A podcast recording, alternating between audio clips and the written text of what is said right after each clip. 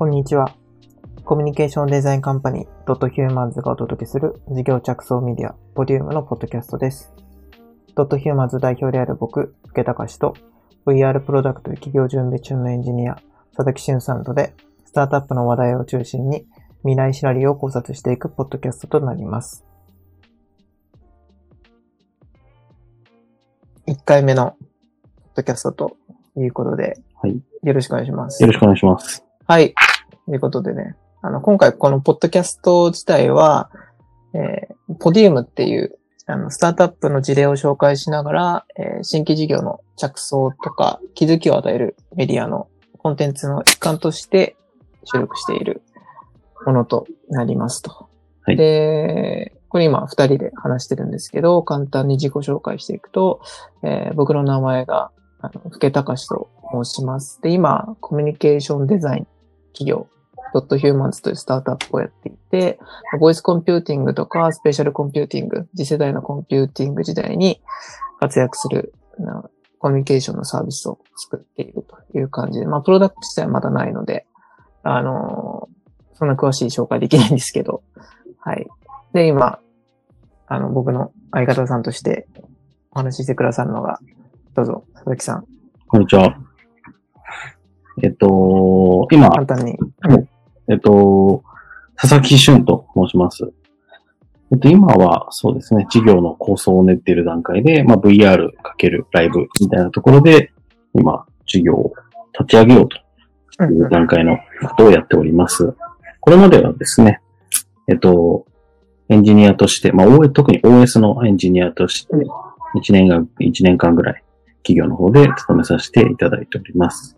うん今は IT 系のライターとして、いろんな記事とか、こういったポッドキャストといったことをやっているという感じでございます。いいっすね。あの、佐々木さんのバックグラウンドも深掘れ深掘るほどすごいので、そんなことないです。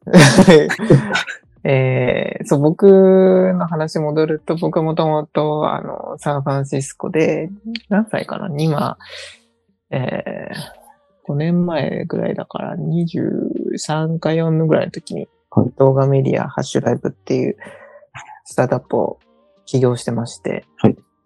で、まあね、結構ね、まあ大、結構大きめの失敗、大きめじゃないけど、ファン、うん、ファンディング量としては、まあでも、まあ失敗をして、今帰ってきて2回目の起業という感じでやってますね。で、佐々木さんと僕が出会ったのが、えーブリッジっていう、あのスタートアップテックのメディアで出会いまして、なのでお互いなんかブリッジのライターとして、はいはい、今やってるって感じなんですけど、まあブリッジとはね、違うポディウムっていう媒体ではい配信してちょっと不思議な感じですけど。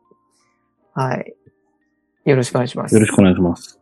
はい。ということで、あの、毎回、ちょっとポディウムのポッドキャスト自体は、あの、まあ、お互い気になった直近、まあ、1、2週間ぐらいの、あの、スタートアップの話題っていうものをピックアップして、まあ、雑談形式で話していくという感じになるかなと思います。で今日は目標ですけど、目標6社ぐらいはい。話していければなと、トピックとしてね。うん、で、なんか、まあ、今回1回目なんで、あのー半分なんか若干緊張しながら、はい。で、まあ半分、まあまあゆるくね、行こうぜと。まあ一応台本あるんで、はいこの、淡々と読み上げながらって感じですけど、あのーお互い突っ込みながらって感じでやっていこうかなと思います。はいよろしくお願いします。よろしくお願いします。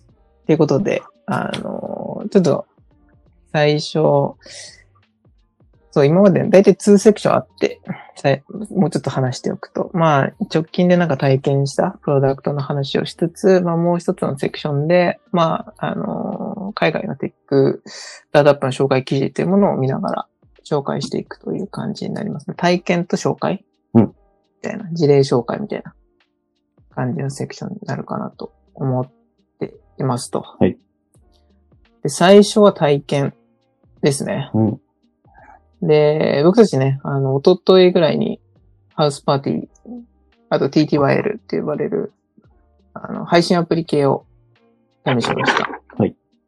感じで。で、ハウスパーティーは何かというと、ままあ今も結構有名なんですけど、クローズドのフレンド同士で、えーお話しできる、動画を通じてお話しできるあのアプリと、で最大8人でコミュニケーションを取れる、まあ、いわゆるインスタライブとか LINE ライブのクローズドコミュニティ版のアプリとなっていますと。はいで、えー直近のトラクションで言うと、えー2016年時点でデイリーのアクティビティが100万か。うん。で、今が2000万。え、2000万もいったんですか？20倍？うんうんうん。だからけ、だから結構直近の伸び率が半端なくえて、えあ、でもね、で、サインアップ自体5000万だから、うんアクティブ、うん、まあ、けダウンロード数ってことかなあサインアップじゃないか。サインアップが登録だから、ダウンロード数はもっと結構あるような気がしますね。うん。本当なんかめちゃくちゃヒットしてる。日本でもね、なんか結構、あの、ビジネス界隈の方が、ズーム飲みに変わる、なんかハウスパーティー飲みみたいなの最近やってて、ええね、面白いなって思いますけど、なんか、聞くところによるとうん、なんかみんな結構ハマってるのが、まあなんか結構楽、うん。まあ8人だし、まあズームはね、あれ、なんか1000人とかまでいけるじゃないですか。はいはい。まあ、だけど、まあ、ハウスパーティー自体はまあモバイルに特化してるからすごい、あの、扱いやすいっていうのと、あと個人間で動画配信中にみんなでしゃばれを喋ってる中でもうん。チャットできるから、例えば気になる女の子にその場でなんか裏でなんかチャットできてるみたいな。なんかユースケース刺さってるらしいですね。僕は使ったことないかわかんないですけど。そうそうそうそう。で、もうちょっとテック寄りの話をすると、こまあ、結構、あの、ちょっと前置きしておくと、まあ、ポディウム自体がちょっと考察寄りのメディアになるので、うんまあ僕のちょっと所感とか、なんかあんまり、その、適当なことって言ったらあれですけど、考察のことを言うと、あの、この前、とリモートアワーっていう、あの、リンクうん、常時接続版のズーム、うん。自分のページを、あの、URL 発行できて、で、そこに飛ぶと、もう誰でもその場で、どう、あの、動画で繋がれるっていうコミュニケーション。うん。サービスがあるんですけど、それを作った山田さんっていう方に、うん。あの取材したんですね、うん。先日、ブリッジで。で、山田さんがおっしゃってたのは、結構なんか、もうすでに若い子とかは、なんかスナップチャットうん。経由で、まあ、最大10秒で動画の、あの、コミュニケーションが取れるうん。っていうアプリですけど、結構それで、もうそもそもうん、なんか動画、もうなんか LINE とかでチャットするじゃないですか。もうそれがもうまんま動画になってるっていうか、欧米ではええ普通になってるらしくて。で進捗、うん。最近、最近何してるみたいなのを全部動画でやり取りし合うっていうのは、なんかおっしゃってて、うん山田さんが。うんうんうん、なんかそういうところから、ここは僕の考察ですけど、なんかハウスパーティー自体はなんか、10秒の枠っていうとらわれないコミュニケーションっていうものが拡大してきて、うん。ハウスパーティーめちゃくちゃ流行ったのかなと。まあ、スナップチャット自体は10秒だけど、アンリミテッドの状態にした常時接続っていう文脈で、うんハウスパーティーヒットしたのかなとうん。思ってますね。だからもうなんか、決まった時間に1時間2時間とかじゃなくて、うん、なんかもうほんとつけっぱなしにするみたいな体う験。がなんかハウスパーティーには、なんかすごいトレンドとしては、UX としてそういうところが刺さってるのかなと思ってうん。いますよと。うんうん。うん。使ってみてどうでした？ま あ二人しかね、男二人で、なんかこう、試しただけですけど。はい。あの、クイズみたいなのね、ああ、そうそうそう導入されてて、クイズね。導入されてて、トトリビアとかありましたね。なんか雑談、ズームとか使っててもそうなんですけど、雑談の中の中心の話題みたいなのが、なかなか生まれづらくて変な間があって、うんうん。でもこう、リアル、オフラインで対面するよりも、間がすごく気になるんですよね。うんうん。それに対してこう、クイズとかが、こう、ない、最初から入っていると、内製されていると、あじゃあちょっとこれやろうよ、とかっていう変な間を埋められて、こう、コミュニケーションが円滑というか、とてもストレスなくできる印象がありましたね。なんか、ハウスパーティー自体もなんか、ながら体験っていうところ結構重視してるうんうん。から、がっつりなんか画面に向かって話すというよりかは、結構な人数の方が、なんかもう、なんかスマホのカメラとかも消したり、うん。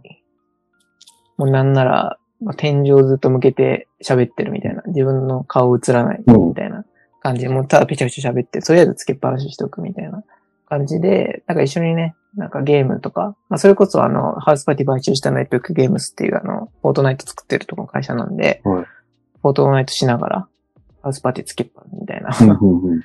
なんかそういうところがあるから、うん、なんかそういう動線にはそうなってますよね。ながら体験ってところは。うん。うん。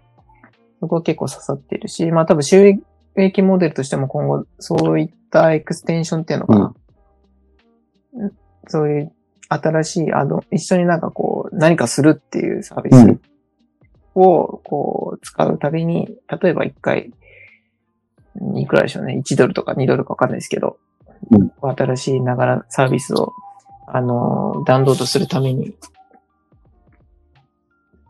お金を稼いでうん。いくっていう、まあ、収益化のモデルを考えられるかな。あ結構な広告から、なんでしょうね。ながら体験広告みたいな、うんうんうん、体験って、そこで軸取ってるなっていうのはありますよね。うん。同時接続は、8人まで、同時接続、そう、8えっと人ですね。、そこまで無料なんですか？時間制限もなく。うん、なんか、いや、そもそもの仕様が8人で、それ以上あの、別にお金とか関係なく、あの、そこまでなんですよ。うんお金払っ払うとか、そういう動線はまだなくて、ハウスパーティー自体は。うんうんズームとかだとね、今40分ぐらいで、3人以上か、だと40うんうん。まあ、あれはね、B だから、確かね、ズームはね、科学的に言うと、45分か50分らしいんですよ。適切なミーティング時間って。はいはいはい。だからそれをちょっと削った40分うん。に設定してるっていうのがすごいうまいなと思ってう、ん。ギリギリその、なんだろう、科学的に見て、その、ちょっと足りないミーティング時間っていうのを算出して、あれになってるんで、うん。なんすごいうまいですよね。なんか人間工学かわかんないですけど、そうそう。でもなんか結局、あれですもんね。画面を共有するとか、とかない限りは、こう、2C も 2B も、なんかそこら辺は境目がなくなっていく気はしますけどね。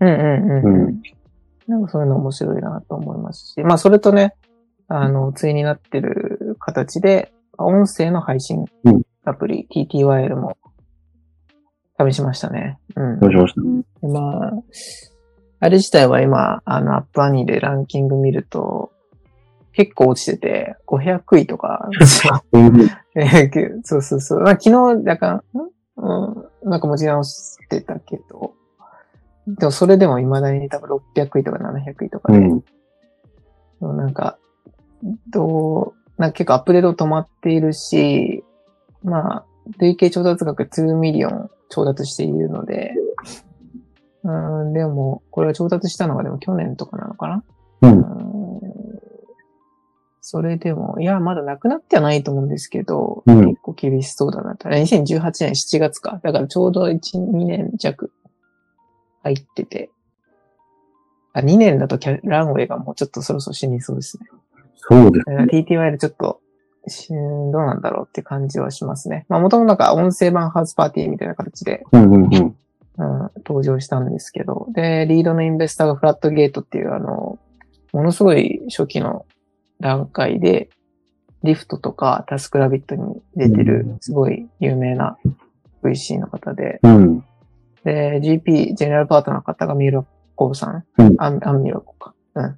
ですごく、あの、日系の血筋が入ってるうん。女性の方で、うん、僕はすごいファンです。すごい面白いんですよ。うん YouTube とかでね、あの、アミューラコーで Google、あの、検索すると、ピッチ動画出てくるんで、僕結構見てるんで、おすすめですね。まあそれはすごいなんか余談ですけど、TTYL 自体はなんかすごい面白いなと思いつつも、うん、なんか跳ねてない理由はやっぱり C ならではの何かあるんでしょうね。マジックモメントというか、うんなんかティッピングポイント迎えてないなっていうのは。うんうんうん。なんていうんですかって感じね。ねこれだと、まあ、日本人、その WeChat とかはちょっとわからないですけど、日本人とかだと別に LINE でいいんじゃないっていう感じは、ちょっと脳裏、脳裏よぎりますよね。なんか、それを、あの、アンドリーセン・ホルビッツの、はい。あの、ポッドキャストかな？記事か、そう、って言ってて、うん。なんかチャイナとか、うんまあチャイナからそうスーパーアプリって呼ばれる、いわゆる裏でミニプログラムたくさん動いてて、うんうんうん。結局なんかいろんなアプリダウンロードしなくても一つに集中してるっうん。ていうなんかスーパーアプリの概念が中国から始まっていて、欧米だと結構ユースケースがもうバラバラで、うんこれを、この体験をしたいんだったらこのアプリってもう結構バラバラにみんなたくさんインストールするみたいなうんうんうん。体験が結構違ってて、アジアと欧米で。うんで、日本は結構アジア寄りっちゃアジア寄りなんで、うんまあ地理的にも。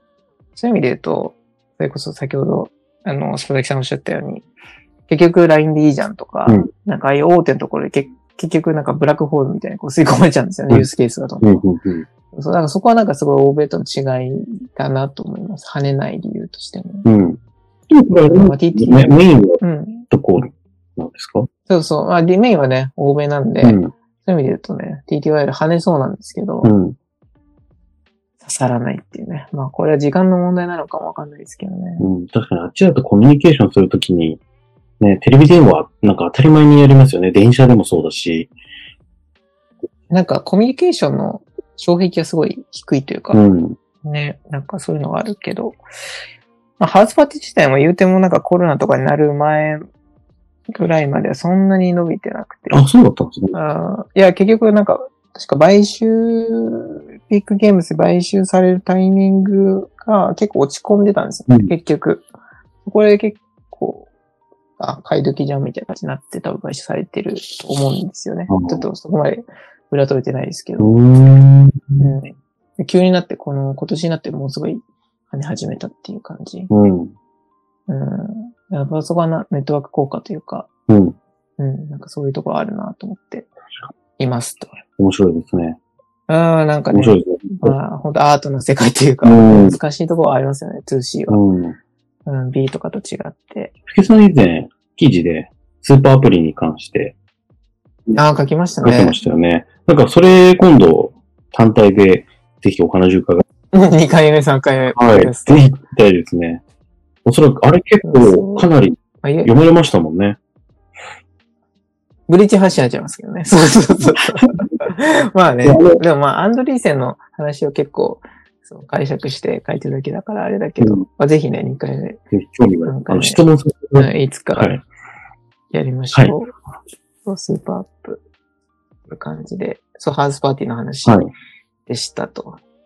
で、こっから結構直近の、あの、スタートアップの調達の話題に入っていくと、まあ、今回1回目なんで、あの、僕のね、あの、大先、大先輩っていうのかわかんないですけど、あの、一緒にサンフランシスコ同じ、あの、シェアハウスに住んでいた内藤悟さんがはい、やられている、あの、ホテルの、うん。を月額で、あの、住めるっていう、うん。月貸しのね、あの、賃貸プラットフォームやっているエニープレイスが、えー、530万ドルの調達ということで、うん。あの、僕はあの、ファウンダーの内藤さんが、うん。今このアイデアに至る前の、確かね、カカウチかな、うんあの、普通の、あの、ちょっと US だと大きめの、あの、ソファーみたいなのがあるんですよ。はいはい。確か。うんうん。で、そこに、そこに泊まる、カウチ版 Airbnb みたいなアイデアもやってて、確か最初。はい。その時から知ってるんで、なんか本当になんか感慨深いというか、うん。そうまあデイソン・カラカニスとかね、ウーバーの初期投資家からもフォローン入れてもらってるし、なんか、ね、彼自体はなんかフォローンはもうめったにしないっていう感じで聞いてるので、うんうんやっぱり US のインベスターからシリーズ A って段階ですごい入れてもらってるってすごい感慨深いなと思って、うん。うん、なんかすごいいいですね。うん、っていうことが起きました。エニープレイス。そうですね。エニープレイスの簡単なご説明は必要ないですかね？エニープレス自体で言うと、もう本当ホテル、まあまあ今までレミンバクっていうコンテキストでうん、あの、エアビーが出てきたと思うんですけど、まあ短期滞在っていうところで、まあ彼らはシェアをもうもう世界的に取っていて、で、もともと内藤さん自体が、まあ一緒にシェアハウスやってた時から、うんシェアハウス、確かね、辞めるってなった段階かな。うんうんうん。なんか彼らいないところでなんか僕は説明とかできるかわかんないですけど、うん。で、それで引っ越しするってなった時に、すごい面倒みたいな。うん。で、けでも、それ自体、すごい、なんだろう、引っ越しとかの作業ってすごい面倒だけど、みんなそれを良しとしてるっていうのは、すごいあうん。当たり前にそれをなんか受け入れちゃってる体験にすごい彼自身私疑問を持ったっていうのを聞いていて、はいはい。だったら、もうなんかホテルって何でもやってくれるじゃないですか。基本的に。うん。まあホテルね、普通に洗濯とかも、あの、羊さん呼べば、まあ、なんなら、あの、フロントに電話すれば、フードも届けてくれるし、うみたいな。うんだからそういったところで、まあ、引っ越しのコストっていうのをなるべく下げるうんうんうん。でもう手軽にあのホッピングできる、世界中。っうん。ていうところの体験を実現しようとして、なんか彼自身が最初に、確かホテルにコール取って、コールして、あんまり売れてないホテル、なんかちょっと外れたホテルとか確かコールしたのかな、彼うんがそうするともうぜひ使ってくれと。空いてるからって言われて、そこからどんどんネットワークが広がっていって、今ふ着実に増やしてると。うん。まあ、ママーケットプレイスのモデルなんで、あの、まあ、需要側じゃなくて、まずサプライ側から取るっていうのは定石なので、彼自身はまだシリーズ A の段階ですけど、結構そのホテルとネットワークをまず増やして、なんか体験を、まあ普通に最初お客さん来た時に、あ、こんなにたくさん、あの、行けるホテルあるんだって体験を確実させるために今どんどんセールスしてると思うんですけど、うん。そういう形ですね。だから、まあ、エアビーがまとめると、短期の民泊、うん個人のところで行くってところに抑えてると思うんですけど、エニープレイス自体は長期滞在ってところに注目して、うんでそこでまあ、ホテル業者のペインポイントっていうのをしっかりついて、うんネットワークを広げてるとういう感じになりますね。僕が分析したところに。そう。そうですね。これ逆にそのサプライ側のホテル側がですね、このエミープレイス向けみたいな形で変化していったりするんですかね。うーんまあ、おそらく、まあ、エクスペリアとかね、あの、いろんなところ使ってると思うんで、その、エニープレイス特化のホテルが出てくるのは相当先だと思うんですけど、うん。多分。ででも、まあ、なんかマーケット見てても、エニープレイスのオリジナリティを持ってるとかあんま見て、僕は見てなくて、うん。まあなんか、えっ、とね、名前はちょっと忘れちゃったけど、新築のマンションを民泊にするとかね、結構別の領域業態で、エニープレイスと同じようなことしてるとこあって、うん。なんか、結局エニープレイスが課題、あの、解決してる課題って、その、ホテルの空き部屋問題と、結局そこの定額で手軽にもう、ハッスルフリーというか、うんあのストレスフリーで生活できる体験をしたい人をつなぐってところなんですけど、うん新築マンションで結構同じことを言って、新築マンションってすぐ埋まらないんですよ。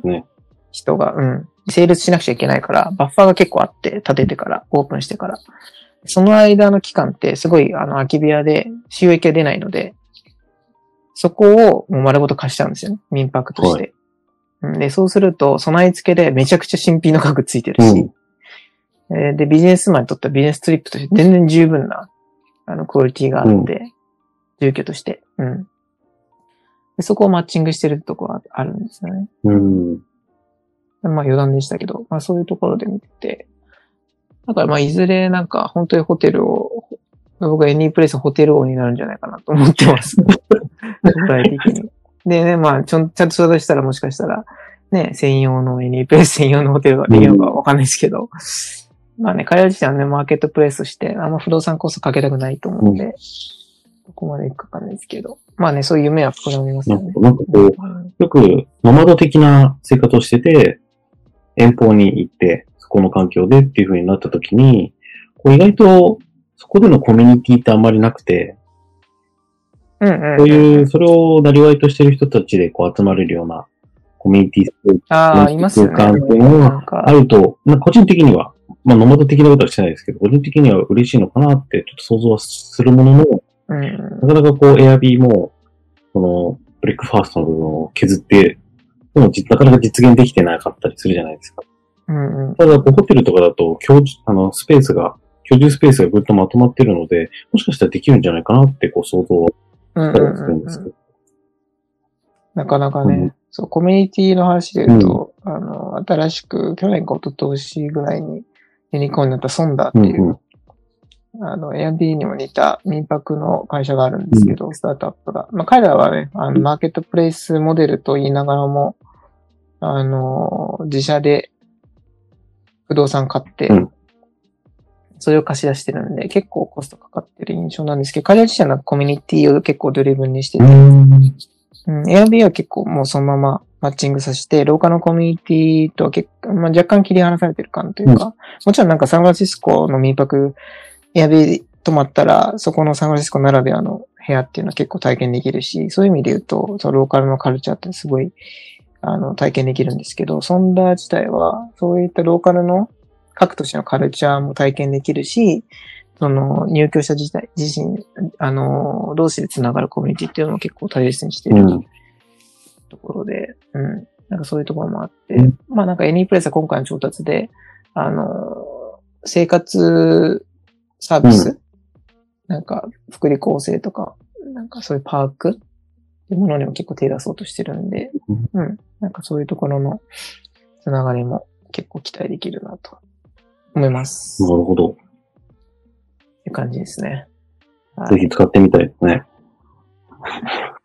ね、なんか東南アジアとかでも進出してんのかな、うんうんなんか、今友人がいたりするので、インドネシアとか、ああね、あっちとか、日本にもちょっと近いような、ようなところにできれば、ぜひ遊びに行きがてらっていうのはちょっとやってみたいですね。ぜひぜひうん。行きたいなと思います。じゃあ次行きましょうか。はい。面白かったです。次が、ね、そうそうそうそう、 Anyplace すごい良かったです。次、 GigaSpaces GigaSpaces。AI 機械学、AI の機械学習使ったインメモリコンピューティングソリューションはい。2000を開発してるギガスペース。そう、1200万ドル調達ですかね。これいつかな。えーっと、調達のタイミング自体が5月の5日。なんで、ちょうど10日ぐらい前。そうですね。なんか、こう、結構面白かったのがですね、このギガスペーシス自体は、スタートアップという、なんか、進行な感じではなくて、できたのは2000年なんですね。結構ですね。そうなんですよ。かなり昔の、昔って、そんな昔ではないですね。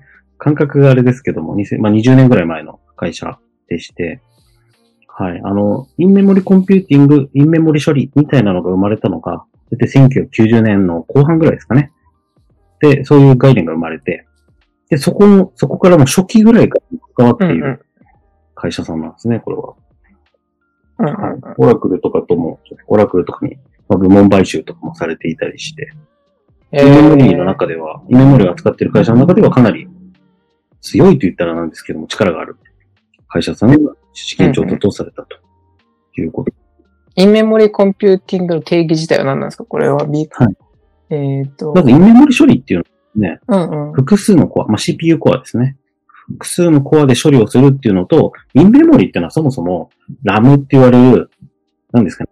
そこで言うと、メモリですよね。メモリ差します。ストレージとは別に、あの、処理をする机としてのメモリっていうのがあって、そこの中にキャッシングとか、そこの中で、そこの中に一時的にデータを保存しておいて、SSD とかハードディスクとかと通信をせずに、メモリ内に、メモ、その、で、すべて処理ししようと。ようっていう発想のものですね。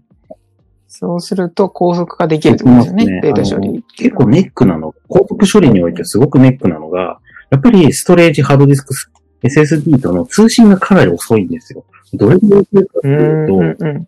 えっ、と、RAM が CPU と通信するレイテンシーチェーンの100 10万分の1ぐらいですね。す それは、えっ、と、エンジニアさん、佐々木さん的には結構いや、遅い。びっくりするんじゃないですかね。気づか遅い。10万分の1。あ、そう、まあ、10ネックで、だったので、もう、はい。だから、もう、なんていうんですかね、小さい図書館があって、欲しい本あれだなって思ったら、それをわざわざこう取りに行って自分の机に座って開くのと、自分の頭の中から開くぐらいの差がある。あ、それいい例えですね。あ、なるほどね。あーこの、なんか、インメモリコンピューティング自体が、ユースケースとしてどうなんですか？例えば Mac とかに入るとかそういうの考えていい？いや、もっとこう大規模なものを想定してる。ああ、はい、なるほ。ど。あのーまあ、ちょっとこの、例えで出てるのが、まあ、AI、ニューラルネットワークの学習の重い処理を早くします、高速しますよっていうことと、あとはリアルタイム処理を可能にしますよってこの二つなんですけど、まあ、リアルタイム処理の方で言うと、最近、最近って言っても2013年ですね。アメリカン航空と US Airways っていう大きな航空会社が合併したんですよね。で、その時に、そのマイルストーンになってたのが、ハイブリッドマイクロサービスネットワークっていうもので、何かっていうと、高速で柔軟な価格設定、あと乗客の再予約とか、乗務員の管理サービスとか、フライトスケジュールの再、フライトの再スケジュールとかっていうものをリアルタイムでグーって動かさないと、やっぱりこう収益に影響してくるわけなので、それを今のある、そのリアルタイムで動いてるデータを処理する、高速で処理して、みんなに提示するっていうのをバックグラウンドをやるみたいなイメージですね。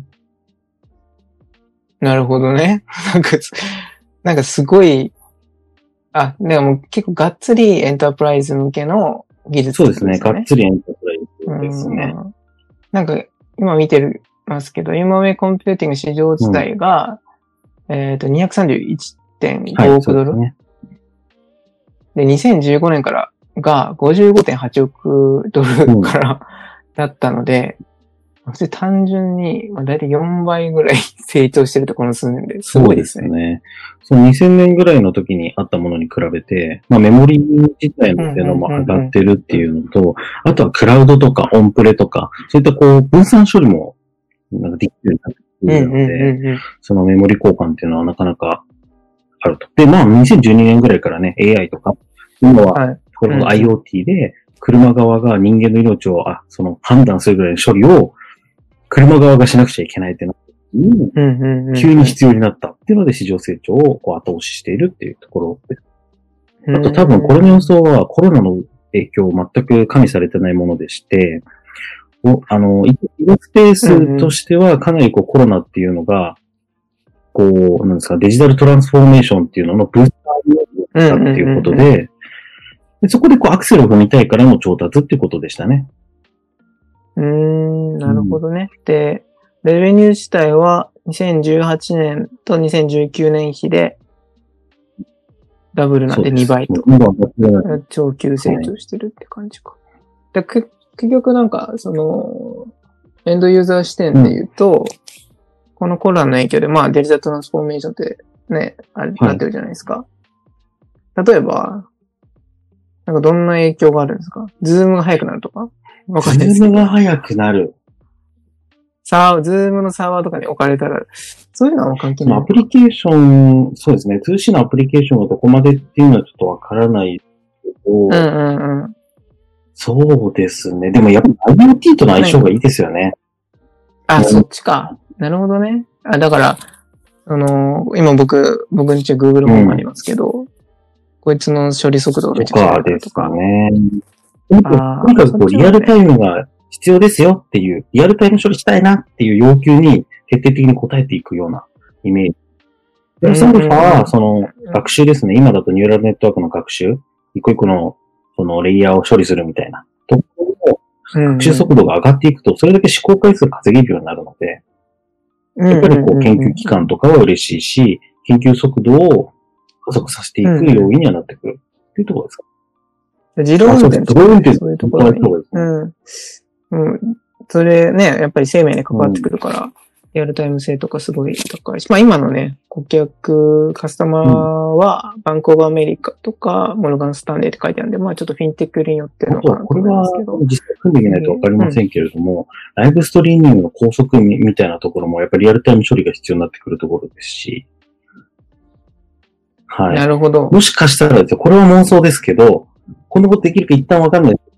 ぜひ考察しましょう。ね、あの、オンプレで動くっていうところを売りにしてるんですよ。要は、スタンダードマシンで動くわけですよ、これって。っていうことはですよ。ということは、PS、あの、プレイステーション5とかプレイステーション6ぐらいの時に中に入ってて、急に、その、ポリゴン数を処理する能力がめちゃくちゃ上がってて、なきにしもあらずということですね。動作がめちゃくちゃスムーズとか、まあ、すでにスムーズだと思いますけど、より、その、動きのあるアニメーションとかも作れるし、なるほどね。なので、そそういうのもあってでしょうね。この市場成長予測っていうのは。いや、いいっすね。いや、こういうエンジニアのもね、本当に聞きたかったんですよ。わかんないからね、周り。周りわかんないんでね。いやいやいや、すごい助かります。なので、そんな感じですかね。うんうんうん。っていう流れで言うと、次の Dazzle ですね。スタートアップ、 Dazzle Rocks。これ MMO って、あの、多人数接続の、あ多人数参加型のオンラインモバイルゲームと。サンドボックス型の MMO。これは、これはちょっと心が躍りますね。一ゲーマー、一ゲーム実況は。ゲームはなんだ。これサンドボックスの定義は何ですか？サンドボックスってあの、あれですね。うんその、限られたせいあの生活圏みたいなもので、あ、そういうそうです。限られた空間でやりましょうということですね。サンドボックスの世界を舞台にした他人数。だから、サンドボックスって、あの、僕はあえてちょっと、ユーザー目線で言うと、ゼルダみたいな感じです。ああ、そうですね。そこそう限られてるじゃないですも。そうです、ゼルダみたいな。まあ一応なんか壁の向こうにいるみたいなが決まってうんうんうん。なるほどね。はいはいはいはい。で、まあ、マインクラフトみたいな世界観でや、作っている、ゲームを作っている開発会社と。で、680万ドルの調達をしましたね。これまあ期待値として、まあ申しておくと、あの、このモバイルファーストなんですね、このゲームは。MMO でありながら。荒野行動的な。そうです、そうです。そうです。これはバトロワですけれども、うんまあ、すごく近くて、これですね、ここにあの、マインクラフトで似てるとか、これ実はですね、このテスト、テストをしたところ、マインクラフトとか、集まれ動物の森に似てる、似てるね、みたいなことを、で似てますらしいんですけど、これすごくて、まあなんでかっていうと、まず、モバイルって、売れてるかどうかって知ってますか？モバイルゲームってどんなもんなの？みたいな。え、あんまわかんない。え、売れてるんじゃないですか？マインクラフトって、モバイル版と PC 版とコンソール版って3つあるんですけど、あの、モバイル版が一番売れてるんですよ。えーアジアで顕著で、マインクラフトを売ってるその3つでどれですかって言ったら50%くらいが、このポケットエディションって言われる、の方とかタブレットバージョン。で、世界的に見ても、モバイル版より売れてるものは比率が高いっていうのは、南、え？南アメリカぐらいのもので、そこ以外のえースマホ版がめちゃくちゃ売れてるっていう状況なんです。あ、じゃあ北米とか、欧州も含めて、モバイルがもう強いおっていうところですね。まあ値段もその手軽で800円なので、今も同社はしてるんですけど、でもそこに切りかかろうそとするわけですね。すね。ラズルは。まあでも、マーケット自体が大きいから、まあ時間し、うんなんだろうな。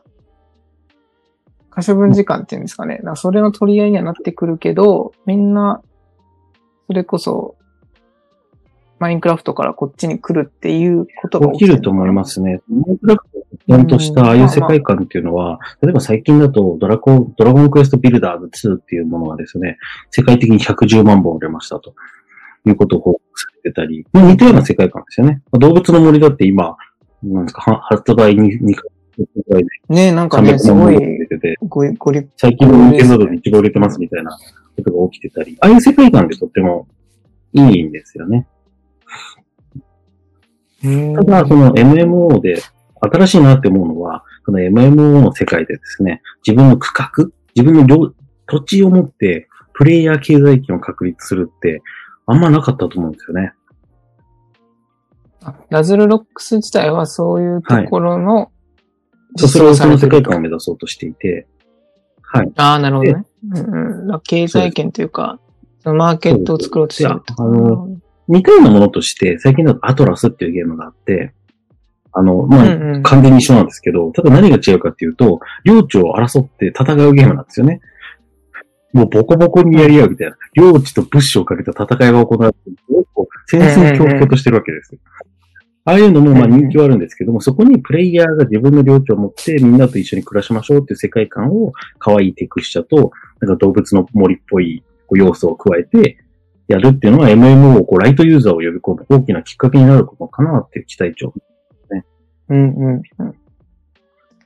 なるほどね。で、ゲーム自体は、まあ、こういったプレイヤーが今後増えていくって感じにはなりそうですよね。まあ、そういう意味で言うと、まあ、コンテキストで言うと、それの中でもさ、最初に話した Houseparty とか、なんかそういった関連のユースケースっていうのは結構来そうだし、まあ、スタートアップとしても、フォートナイト VS ハウスパーティーみたいな流れと同じように、もしかしたら Dazzle Rocks とか、マインクラフト VS それに紐づいたコミュニケーションツールみたいな市場、関連市場が起き上がってくるかもしれない。上がってくる可能性は多いと思いますね。うん。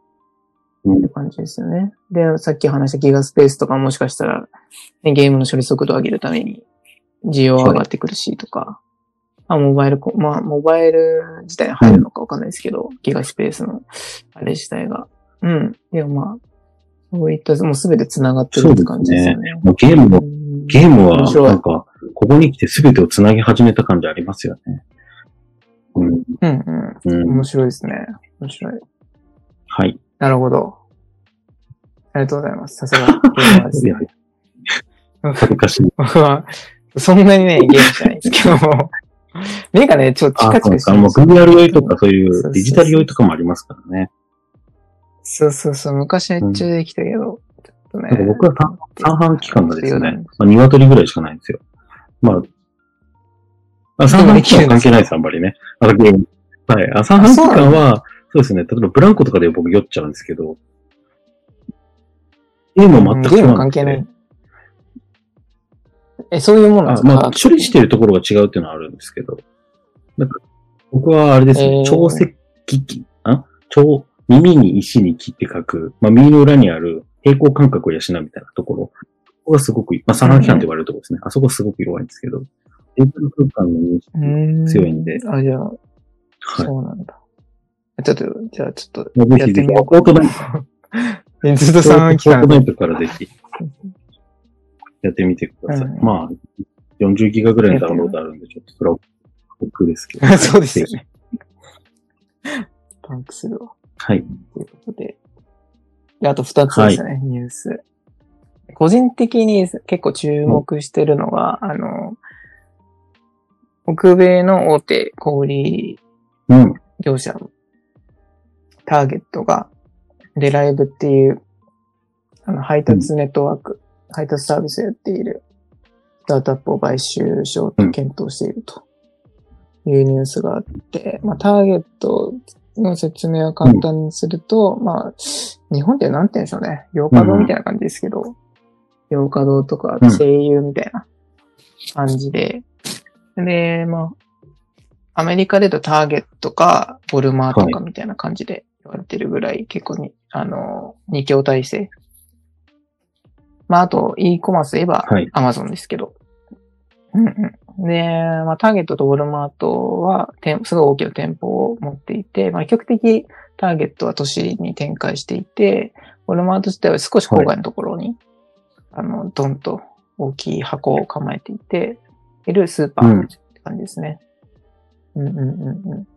で、まあ、彼ら自体が、えなん、もともと、あの、他の配達スタートアップを買収したりとかしているんですけど、まあ、このタイミングでやっぱりコロナの影響もあって、まあ、アマゾン含めてめちゃくちゃ、あの、即日配達っていうニーズがめちゃくちゃ増えていて、さっきその流れでデライブを、あの、買収しようとしているっていうコンテキストなんですけど、まあ、おそらく、まあ、ウォルマートも含めて、ものすごい R&D で、まあ、ターゲットは少し規模小さいですけど、アマゾン含めてどこも自動運転、自動運転の配達っていうのめちゃくちゃあの今 R&D でどんどん研究してて、はいまあドローンしかりですけど、うん。なんかそういうところで言うと、今のうちに配達のネットワークを、あの、うん獲得しておくと、今、あの、純粋にその配達員を雇うコストってどんどんはいはい。かかるんですよ。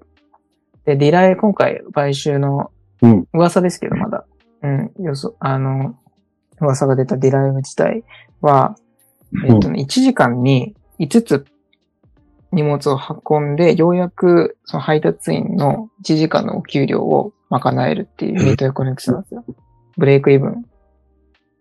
で、自動運転化すると、配達員雇う必要がないんで、この5つ以上配達しないといけないっていう、この、うんなんだ、高速配達の、その、すごく複雑なロジックっていうものはい。が足かせが取れるんですよね。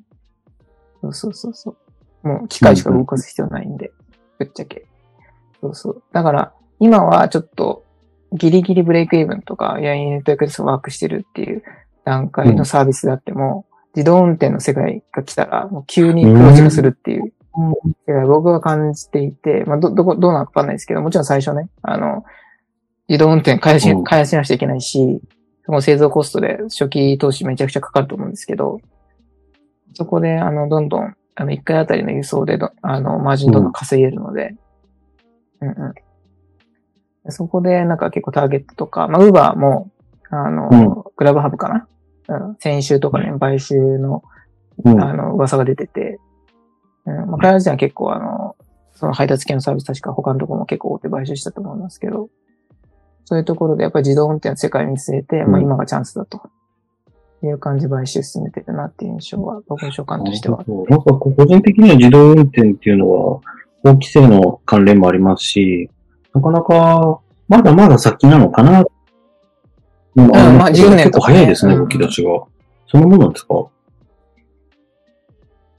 まあでも、まあ、これは、まあ、自動運転とかは僕の考察ですけど、まあコロナの段階で、まあ普通に配達網を、まあ短短期中期的に見て、あの、獲得しておこうっていうのは、やっぱターゲットとか、うん。ウーバーとかの思惑で、ロングスパンの段階で、まあ、ウーバーとかも、もう彼ら、あの、ピッツバーグでね、自動運転の、あの、あの研究所持ってますけど、ピ確かピッツバーグ大学と提携して、うん。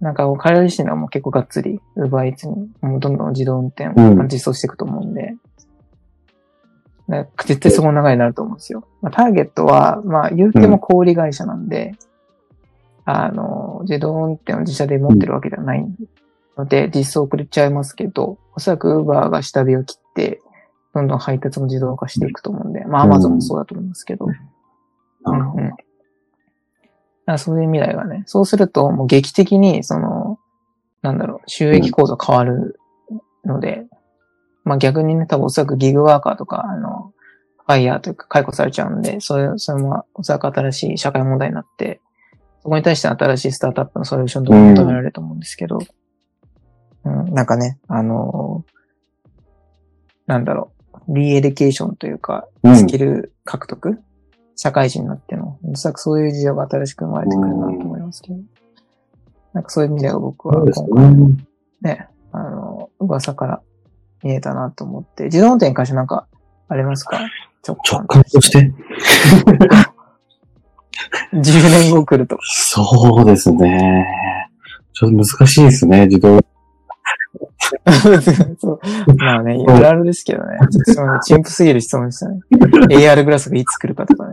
そ それに似たようなそれとも、でもそれと同時並行で飛行系の、自動運転系の飛行ロボットみたいなのも、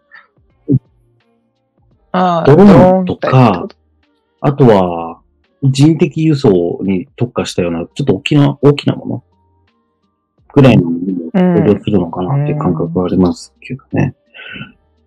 うん、まあ、日本だとちょっと難しいかもしれませんけど、もしかしたらドロドローンの方が早かったりするんですかね？制御もそんなに複雑ではなくて、まあね、あの、あの、まあ多分田舎とかからアプローチか早いと思いますね。すよね。、うん今、うんそうです。あの、ロケーションベースのものってたくさんありますけど、あのー、例えば何ですかね、今小型衛星ロケットを打ち上げて、たくさん衛星増やしましょうとかいうのも取り組むけど、ううんうん、結構前からね。そうですね。3 4年だからそのどこに何があるかっていうものを正確に把握する技術の発展の方が、もしかしたら早いのかなって気うんうんうん。な気はしてますけど。ど、はい。とうんうんうん。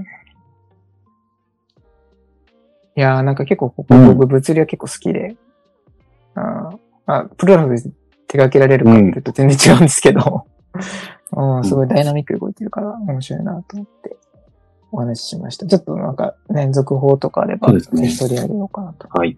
思います。は。はいということで、えー、最後、はい。最後ですね。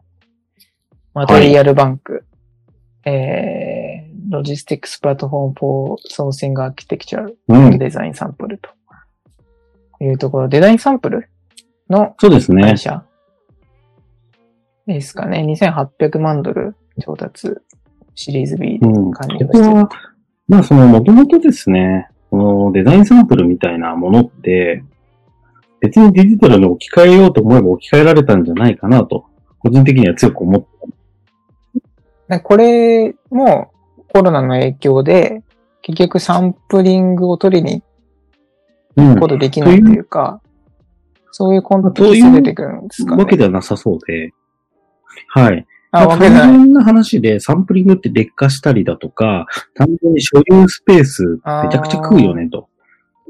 よくいらっしゃいますけど、うんうん読みもしない大量の本を本棚に飾ってる人とかいるじゃないですか。ですね。普通のビジネス書とかではなく、例えば六法全書みたいなとかですね。例えば広辞苑、あの、広辞苑にたくさんありそう。い今必要ですみたいなものがあって、まあそういうものにもマテリアル、サンプルマテリアルっていうのは割り当てられていたと。で、まして、これでどうしどうしますかっていうのを提案するときに、まあ触ったりだとか、っていうので、どんどん劣化していっちゃうんですよね。はい。うんだから、それをデジ、まあうん、絵は、テクスチャは、アマゾン、これすごくアマゾンに似てるんですよ。ホームページはですね、ほうほうほアマゾンみたいな選びやすう。い。なるほどね。わかるわかる今、物理的に持ってなくちゃいけないもの、物理的に持ってないと見せられなかったものっていうものがどんどんこう拡張してですね、ウェブにたくさんテクスチャが並んでて、この中でどれにしますかって選ぶ選択肢も増えているということで、まあ、それだけだったなら、正直こんなに、まあ、単なるプラットフォームというかね。一個問題なのが、その、じゃあ触りたい、肌感を知りたいってなった時の対応が結構難しいんですよね。そこが、じゃないですか。で、それを解決するために、この人たちは結構ちゃんと物流に力を入れてですね。あだからロジスティックそうなんですスプラットフォームなんだ。そうなんですよ。そこ空輸とかされるたりすることを想定して、フェデックスのうん窓なりに工場を持って、夜の12時まうでに、あの、これのサンプルくださいって言うと、翌日の10時に届けるらしいんですよ。そう。で、今までのサンプルって、うん例えばこれの、これ、これの、これはこの会社でサンプルもらって、これはこの会社でサンプルもらってってやると、一番遅いところにスケジュールしなくちゃいけなくなるんですよね。なのが、その大きな倉庫を持ってて、サンプルをこの会社がストックしてあるので、その、そう、すぐに送れるんですよ。だから夜、あ、明日お客さん来るなっていうのに対応できるんですよね。これで、まあちょっと AI 学んでる佐々木さんにお聞きしたいんですけど、例えば需要予測とかもぶち込んだら、事前に仕入れ、在庫仕入れておいて飛ばすとか、そういうのも考えられるんですかね。そうなんですまかねあ、流行りしたりみたいなものを、まあ、でもレコメンデーションに近いのかなとは思いますけど。うん。アマゾンとかね、もう事前にシッピングしちゃうとか、あるじゃないですか。まあパッケージングまでは終わらしておくみたいな。これの需要が来るから、事前予測的どうなんですかね？レコメンデーション以上の AI 技術が来るのかって言われると難しいですね。なんか、パッと見だと、本当に、そういう意味で言うと、サンプリング版の Amazon みたいな印象をすごいして、うんうん。特化型のね、EC というか、まあ、う B んかなり B 向けですけど、うん、なんかす。そうですね。ウェブと物流っていうものがセットになった時に、やっぱりこう使い勝手が跳ね上がるますよね。で、おそらくこれあれですよね。サンプリングで海外とかから、うん、来るから、でそこの、おそらく、その、シッパーっていうか、そのキャリア？シッピングするキャリア同士のコミュニケーションとかも煩雑だから、そこをなんか、あの、ワンストッププラットフォームっていう感じで、多分物流を整えてるっていうのが強みあのなんです、かただ単にテクスチャーを集めるだけじゃなくて、きっちりね、それを提供できる業者さんと提携して、ぐっと集約させることで、コストをかなり下げていると。結構地味ですね、でも。なんかまあ面白いけど。スタートアップとしてなんかこう、うん。あれというよりは、僕は好きですよ、まあ地味。地味かどう地味、地味ですかねだ ってまあ、なんかすごいなんか B、うんがっつり B っ。建設の人たち向けって感じですから、いいかもしれませんけどね。ただ、やっぱ戦略というか、やってることに関し、やってることは、いなんていうんですかね、他の会社のいいところをきっちり吸収して、コストか、そのリソースかけて構築してるんで、これあれですか？あの、うん。フレフレックスポート。あの、貿易の海運、海運の物流をサース化したフレックスポートにもなんか似てるような気はしていて、彼ら自体はなんかその、海運業って、あそもそもその海運業者にお願いして、で、陸、陸運になったら陸の人に全然違うキャリアになって、で、港に着いたら港に着いたら全然違うキャリアになって、受け渡しする業者がいて、とかめちゃくちゃ複雑なサプライチェーンを、エクスポート自体はすごいシンプルにしてるんですけど、おそらくそこ、そういった、なんか中継うん。がめちゃくちゃ絡む物流を、ちょっと話前後しちゃうかもしれないですけど、シンプルにしてるっていうのがマテリアルバンクの物流の強み。みたいな感じなんですかね。ちょっと国際物流までちょっとわかんないですよね。でもサンプリンそうですね。いや海外から来たまあそうなりますよねそうだよな。うん。なんかでもそういうイメージが今パッとわかりました。まあ考察メディアなんで、あれですけど、多分、なんかパ今聞いてる感じだとマテリアルバンクって世界中に、それこそし、ね、フェデックスとかそういったところの配送センターの横に拠点構えて、で、かつ各、例えばアメリカから日本に来るって時日本の航空、えー、のキャリアと日本に来た場合の、とまあ、うん。成田とか羽田かわかんないですけど、中継の業者を含めて全部つな、ワンタップでつなげられるんだったらすげえでもそれだと、一回空輸とか挟んじゃうと、夜の12時に頼んで10時に届けるの難しくないですかね？うん。あ、時間的にはね、うん、今はね、そ うそうそうそう。あ、これありはありますはっきり目打っけ10時間の配達。あ、なるほどね。じゃあこれ米国内の話か。まあでもグローバル展開したらでもそうな、なんかそういうのはうん。すごいいいなと思って。まあ時間はかかるけど、物理的な。10 hours、そうです。10時間。面白い。米国内だからできるのか。なるほどね。あ、でも米国内でもまあそういった、なんか、配達業者の仲介はすごい面倒そうだから、面白いなとそうですね。思いましたね。なるほど。ということで、6社話しました。1時間。1時間、1時間ですよ。あのー、はいはいはい。ほぼ雑談コーナーですけど、目標の3倍っていうね。